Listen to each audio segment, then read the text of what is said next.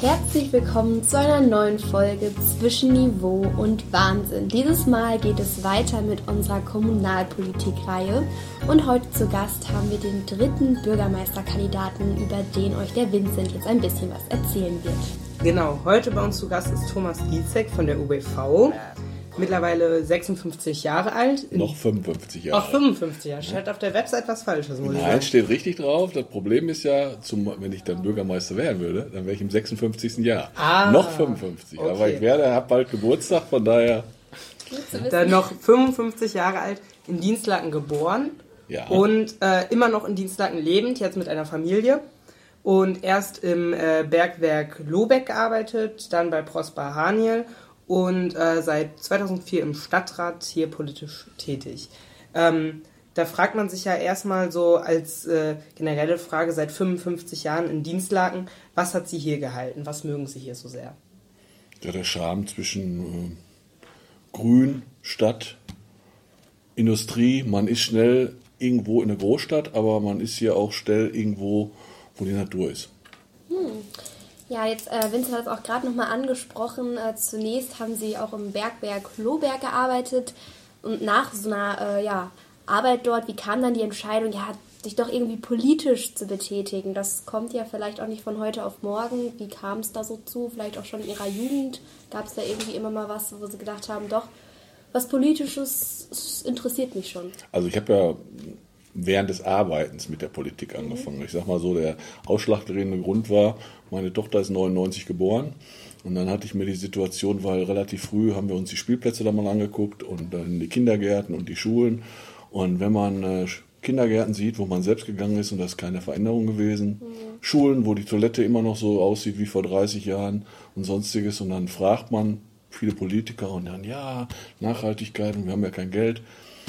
Der normale Bürger steckt in seinem, seiner Immobilie oder seine Wohnung eben Geld rein, um zu renovieren oder sonstiges zu machen. Die Stadt hat das jahrelang ruhen lassen. Ähm, was würden Sie denn jetzt sagen? Sie haben gerade schon erwähnt, äh, da waren Kindergärten, wo Sie selber hingegangen sind, wo sich nicht viel verändert hat. Was sind denn so äh, generelle Wünsche, die Sie hier als Kind vielleicht verändern wollten und jetzt nun eventuell die Chance dazu haben, die auch wirklich zu verändern? Also Chance zu verändern, schafft man nur eine Demokratie, wenn man mit vielen an einem Strang zieht. Das haben wir im Jugendbereich wirklich gut geschafft. Wir haben im Bereich Spielplätze 2014 hat die Stadt gesagt, also hier die Spielplätze 13 würden wir mal wegmachen, würden wir verkaufen, dazu Geld machen und dann würden wir in die anderen investieren. Daraufhin haben wir alle Spielplätze befahren mit der ganzen Politik. Das sind ungefähr 85 Spielplätze, insgesamt 100, die wir uns angeguckt haben. Dann haben wir eben festgestellt, dass die Spielplätze, die die Stadt abgeben wollte, die Verwaltung sich ausgesucht hat, natürlich Baugebiete sind. So, und dann haben wir darauf geguckt, dass das eben nicht passiert. Und dann haben wir die Sicherheitsmängel alle aufgedeckt. Und dann hat man uns gesagt, sind gar keine Sicherheitsmängel. Danach haben wir dann mit der Politik, und das schafft man wirklich nur, wenn man in der Politik gut verankert ist und miteinander der Parteien. Danach haben wir dann äh, einen Gutachter bestellt und der hat festgestellt, es gibt 1200 Mängel wovon 300 Mängel sofort mit Todesfolge oder Amputationen waren. Und dadurch wurden sofort zig Spielplätze gesperrt. Vorteil war noch, die Stadt hat dann selbst gesehen, dass sie das falsch eingeschätzt hat, sag ich mal, und die hat dann auch die Schulspielplätze oder Schulplätze, wo gespielt wird, wo Spielgeräte stehen, gesperrt. Dadurch sind alte Spielgeräte, die natürlich keine TÜV-Zertifizierung mehr hatten, weggekommen. Und das ist so, das schafft man aber nur, wenn man mit der Politik gut zusammenarbeitet. Das heißt also, wenn die großen Fraktionen, die kleinen, alle an einem Strang ziehen und sich das Thema wirklich dann mal vor Ort angucken. Also nicht zu sagen, hier kriege ich hier eine Vorlage, alles gut, sondern man muss vor Ort sein. Ja. Gab es denn auch so einen bestimmten Grund, warum Sie sich dann äh, für die UBV letztlich entschieden haben und jetzt nicht, sage ich mal, eine der klassischeren Parteien gewählt haben? Ich war ja jahrelang in der SPD, 19 Jahre lang, und äh, die SPD und die großen Parteien sind Tanker. Okay. Muss man ganz ehrlich sagen, die haben ähm, durch Landes- und Bundespolitik haben die Vorgaben, die ähm, ja, die verpflichtend sind für Politiker.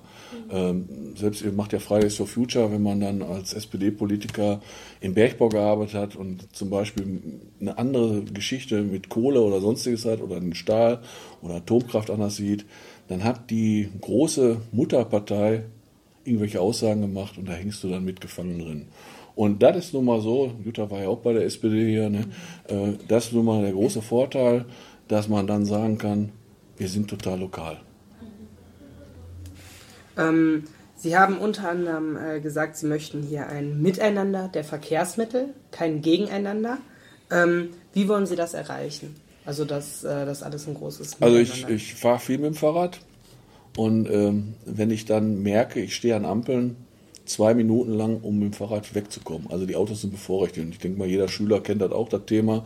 Wenn du irgendwo fährst, dann wartest du an der Ampel, dann fährst du schon, hast du das Gefühl, komm, ich fahre jetzt bei Rot, weil ich weiß ja jetzt, das Auto könnte nicht, aber ich warte ja noch. Gut. Ähm, es muss ein Umdenken stattfinden. Also wir sind im Moment nur auf Autoverkehr ausgelegt. Und gerade wenn man äh, ja, eine familienfreundliche, kinderfreundliche Stadt haben will, da muss man das Fahrrad die öffentlichen Verkehrsmittel und Fußwege nach vorne bringen. Auf jeden Fall. Also ähm, Sie stehen ja auch noch für so zukunftsweisende Investitionen. Ich denke, Sie wollen da vielleicht auch nochmal ähm, ja, etwas Konkretes dann ändern. An welche Investitionen denken Sie da?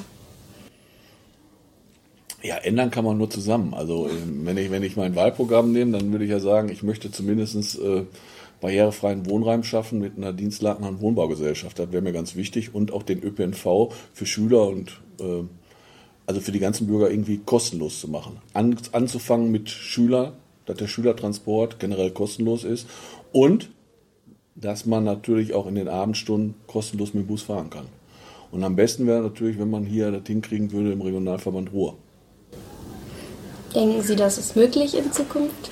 Sehen Sie sich da Also ich sehe ja, Corona hat uns ja gezeigt, wenn die Bundesregierung und Landesregierung will, dann ist vieles möglich. Ja. Wo ich immer gedacht habe, ja, da wird gemauert und jetzt haben sie viele Sachen auf, aufgemacht und dann denke ich mal, man muss einfach bei dem ÖPNV und wenn man weg vom Auto will und den ÖPNV stärken will, dann muss es Möglichkeiten geben, dass Kinder und Jugendliche von klein auf dieses Verkehrsmittel benutzen. Also ich habe so gelernt, Auto, Motorrad ne, und äh, ja, mit Fahrrad, aber man fährt alleine so. Und da, wo ich gearbeitet habe, konnte ich nie mit öffentlichen Verkehrsmitteln hin. Mhm.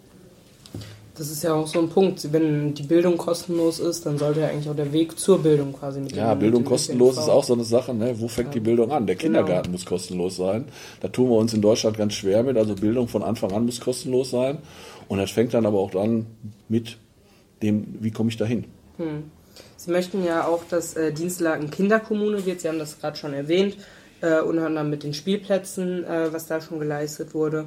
Ähm, wie genau kann man das weiter ausbauen und äh, können Sie das so ein bisschen äh, ja, vergenauern, was äh, eine Kinderkommune in Dienstland für Sie wäre?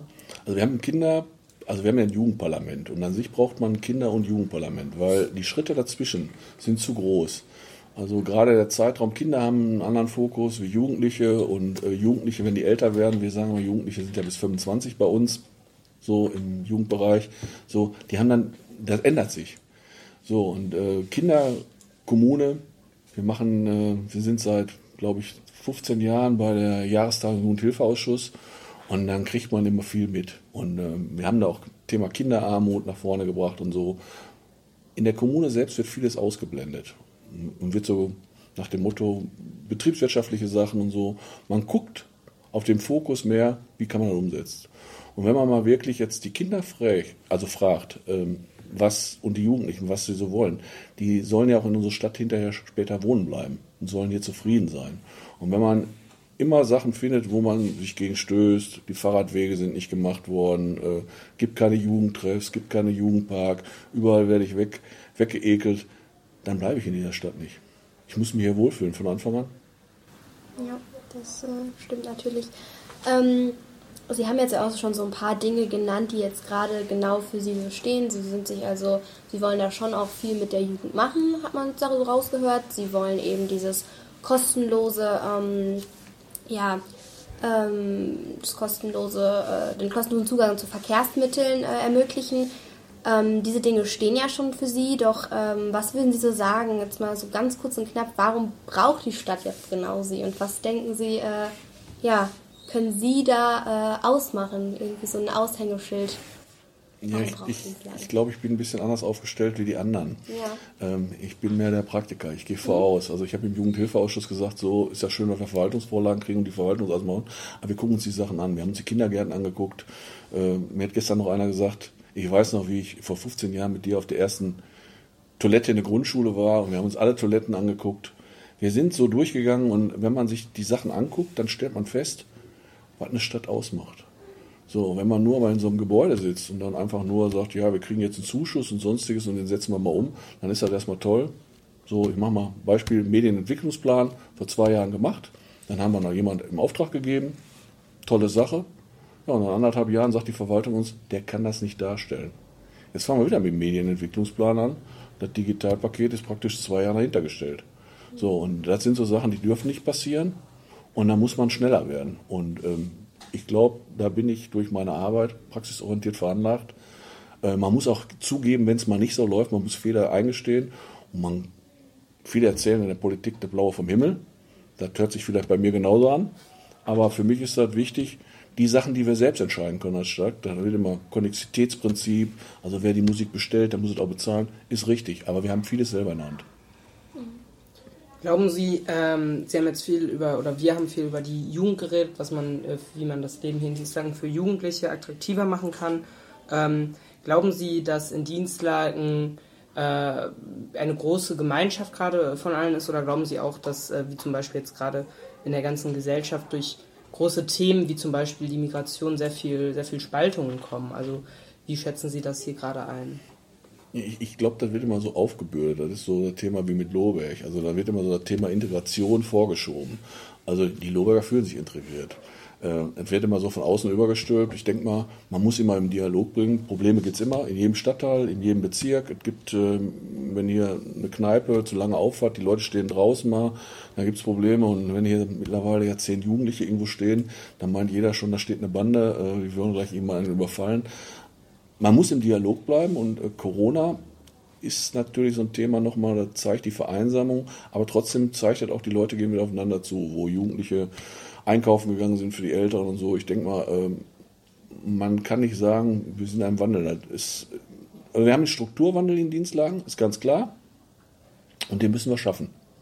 So, und den schaffen wir nicht mit dem, wie sich einige vorstellen. Wir holen ein paar Wirtschaftssachen hier hin und wir bebauen die Trabrennbahn und bebauen die letzten 69 Hektar, die wir noch haben, haben dann hier ganz viele neue Leute, sondern Integration an sich heißt ja auch immer miteinander sprechen. Und das ist ein langsamer Prozess und es wird immer einige sagen, ja, dann klappt das nicht so, ja, dann muss man wieder aufeinander zugehen. Ja. Sie äh, haben sich auch sozusagen auf die Fahne geschrieben, so eine echte Bürgerbeteiligung. Das spricht auch dieses Praktische an, worauf Sie also vorhin eingegangen sind. Ähm, was denken Sie, welche Methoden helfen dabei? Ja, ganz einfach. Ich würde mir eine Stabstelle einrichten, die sich nur darum kümmert, damit ich immer sofort informiert werde, was hier in Dienstlagen falsch läuft. Und die Bürger, ich sag mal, äh, ich wäre Bürgermeister, also es gibt bestimmt Außentermine, die kann man mit dem Auto machen, aber ich würde hier mit dem Fahrrad fahren. Man muss ja auf den Markt gehen, man muss die Dorfgespräche, man muss in die Stadtteile reingehen und man muss da viel hören. Also es ist ganz wichtig, dass man nah am Bürger drin ist. Denn der Bürger sagt dann, was er will. Das äh, stimmt. Ja, auf jeden Fall. Ja, sollen wir schon über diese persönlichen Sachen? Ja, finde ich ganz gut. Genau, wir haben uns gedacht, jetzt haben wir so ein bisschen die politischen Fragen fast schon abgearbeitet, also was, wofür sie so stehen und was ihnen wichtig ist. Ähm, vielleicht können wir noch mal so ein bisschen auf sie als Person eingehen und mal schauen, ähm, ja, was ihnen so ja, im persönlichen Alltag wichtig ist oder wie es da so aussieht. Genau. Und zwar äh, dadurch, dass Sie ja jetzt auch hier ähm, als äh, einer der Kandidaten auch wirklich aus Dienstlaken kommen, haben wir gedacht, äh, wir erfahren mal was über den äh, Thomas Gizek in seiner Jugend. Und äh, zwar, wo war der Platz Ihrer Jugend in Dienstlaken? Also wo haben Sie, sage ich mal, sich am wohlsten gefühlt? Sie haben vorhin schon gesagt, Sie sind hier geblieben, äh, weil die Stadt einen schönen Charme hat. An welche Orte denken Sie da? Beziehungsweise an welche Orte denken Sie in Ihrer Jugend? Freibad Hiesfeld und den Rotbachsee. Den haben Sie sich ja auch zuletzt äh, eingesetzt. Dass, da habe ich mich auch sehr für eingesetzt, weil äh, ich sag mal so, das ist so ein Ort der Integration gewesen, wird ja immer so gesagt, aber man hat da viele kennengelernt. Ich habe auch im Bergwerk angefangen, da waren 350 bis 400 Jugendliche in der Lehre. Man hat dadurch sehr viele Leute kennengelernt, auch heute noch private so, wenn man sich trifft. Und es gab eben so ein paar Punkte wie Baggerloch, Tenderingsee, ne, äh, wo es damals noch kein öffentliches Schwimmbad geht, aber gab das Volksparkbad, Hiesfelder Schwimmbad. Also wir, wir als Jugendliche, muss ich ganz ehrlich sagen, wir hatten noch mehr und wir hatten mehr Möglichkeiten. Mhm. Das ist schon sehr interessant, das dann doch mal zu erfahren, wie das dann ja, früher hier so aussieht. Ja, auch der Förster hier, wenn wir nach Bruckhausen gefahren sind, der Förster Koch, der hat uns eine Möglichkeit gegeben, ein Feuer zu machen, großes, alles im Rahmen. Ne? Kam man auch mal vorbei und hat dann geguckt, ja, macht man nicht so groß oder ist trocken, ne? Äh, dürft er nicht, aber ansonsten, also man hat uns mehr Möglichkeiten eingeräumt. Ich würde sagen, heute ist das eher so das Gegenteil. Da so, wenn Behörden und äh, Bürger immer so zusammenarbeiten würden. ähm, wo können Sie denn vielleicht heute in Dienstlagen abschalten? Also jetzt gerade haben Sie über die Jugend geredet. Haben Sie heute auch noch so einen Ort, wo Sie das sagen? Ja, ich gehe zum Ruppachsee. Also ein Stück weiter ist äh, hinter der Autobahn ist so ein schönes, schöner Bereich. Der ist so ein Überfangenlauf. Da gehe ich oft hin. Da hat der, gab es mal eine blaue Bank vom Bungert. Da sitze ich öfters. Das ist, kann man entspannen. Okay. Und äh, so außer dem Rotbachsee, was würden Sie sagen, wie sieht so ein typischer Alltag von Ihnen aus? Haben Sie irgendwelche Hobbys, denen Sie gerne nachgehen? Ja, ich, ich habe vielleicht untypische Hobbys. Ich gehe mit dem Hund spazieren Ach, und, ich, und ich fahre, ich habe früher Motorrad gefahren, jetzt fahre ich ja viel Fahrrad. Und äh, wenn es die Zeit zulässt, habe ich noch jemand, der hat zwei Pferde und dann fahre ich die mit der Kutsche. Mhm. Also ich fahre die, fahr die Kutsche. Ich habe mittlerweile auch deutsches Longierabzeichen und äh, Kutschabzeichen in Bronze gemacht gewesen. Ne? Weil wenn man sowas macht, muss man das von der Pike auf lernen. Und vor allen Dingen, wenn man im Straßenverkehr fährt, kann ja mal was passieren. Und ähm, da muss man solche Sachen dann machen. Das klingt aber interessant. Also merkwürdig finde ich das jetzt eher weniger. So, ich ähm, habe hier sportmäßig, habe ich hier in Dienstlagen, ich habe meinen Wadenbeinbruch gehabt, relativ jung mit elf Jahren. Hat es mit dem Fußball nicht mehr so geklappt. Hier habe ich noch Vorstopper gespielt, hier so manchmal. Hat aber nicht so richtig geklappt. Und dann habe ich meine, ja, wir hatten in Dienstlagen mal einen American Football Verein. Und äh, da habe ich elf Jahre gespielt. War eine tolle Zeit. Wir waren mal, 68 bis 112 Mannschaftskameraden. Da ist Teamsport richtig mal nochmal anders. Äh, hat, richtig Spaß gemacht. Und ich sage mal so, wenn man das heute noch sieht, also meine Leidenschaft ist immer noch American Football, aber man weiß, irgendwann sind die körperlichen Grenzen da. Ja, ich habe das ja. in Amerika auch ein paar Mal zugeschaut. Ein sehr, sehr wildes Spiel. Haben Sie denn äh, irgendwas aus der Jugend, was Sie so motiviert, sage ich mal jetzt, ähm, weiter politisch tätig zu sein? Also irgendwas, ähm, wo Sie wo Sie sich so erinnern und äh, wo Sie denken, ist es richtig, dass ich jetzt was mache? Ja, und zwar, ähm, wir sind früher von der Politik nicht ernst genommen worden als Jugendliche. Ich glaube, das hat sich geändert. Ähm, man, man hat so den Fokus gehabt, so, äh, gab ja Parteien, die hatten 60 Prozent die haben so gesagt, wählt uns und dann machen wir fünf Jahre was und äh, ja, wir wissen schon, was die Jugendlichen brauchen. Und wenn man als Jugendlicher hingegangen ist und man sagt, ja, ihr habt ja ein Jugendheim und einen Spielplatz und da kann da hingehen, so, oder die Wassermühle, äh, die heute ja ein Aushängeschild für Dienstlagen ist, die war damals ganz verkommen, da konnten wir als Jugendliche, da waren die Jugendlichen drin. Äh, das war, da haben wir abgehangen drin, also da haben wir geschillt.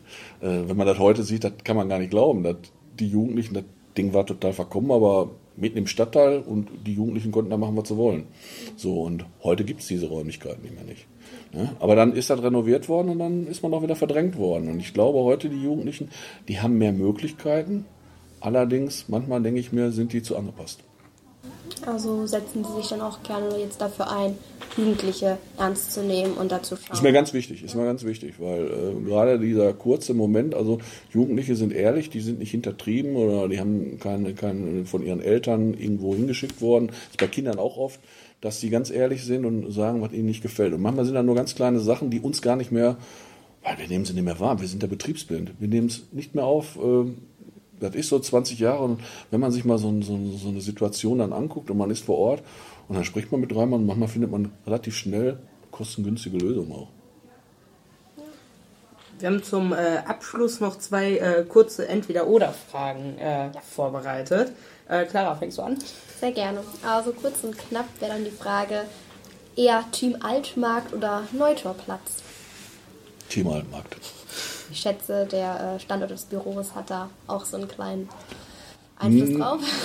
Also das macht aber macht nicht, ne, hat mit dem Büro gar nichts zu tun. Also ich denke mal, hier ist noch eine Szene und äh, ich bin ja früher, hier gab es immer noch mal Kneipen, Ulkus und sonstiges. Da ist man immer hingegangen, das hat sich hier geändert und deswegen, also der Fokus ist dann eben so, der Mittelpunkt war immer hier. Dann als äh, Abschluss entweder oder Frage realistisch oder optimistisch? Ich bin optimistisch. Das ist super. Ja, das Dann äh, würden wir dieses Gespräch auch abschließen. Wir danken Ihnen auf jeden Fall sehr für die Zeit und äh, für die Beantwortung unserer Fragen. Ich glaube, man hat äh, sehr gemerkt, äh, Sie sind ein praktischer Mann. Sie haben Pläne für die Stadt und äh, wir wünschen Ihnen eine faire Kommunal. Genau. Dankeschön. Wollen Sie jetzt, äh, falls Sie noch möchten, irgendwas ja, den Leuten hier in unserem Podcast mit auf den Weg geben? Ja, mir ist wichtig, dass sich alle informieren, was möglich ist, wie die Kandidaten aussehen, auch bei den Parteien.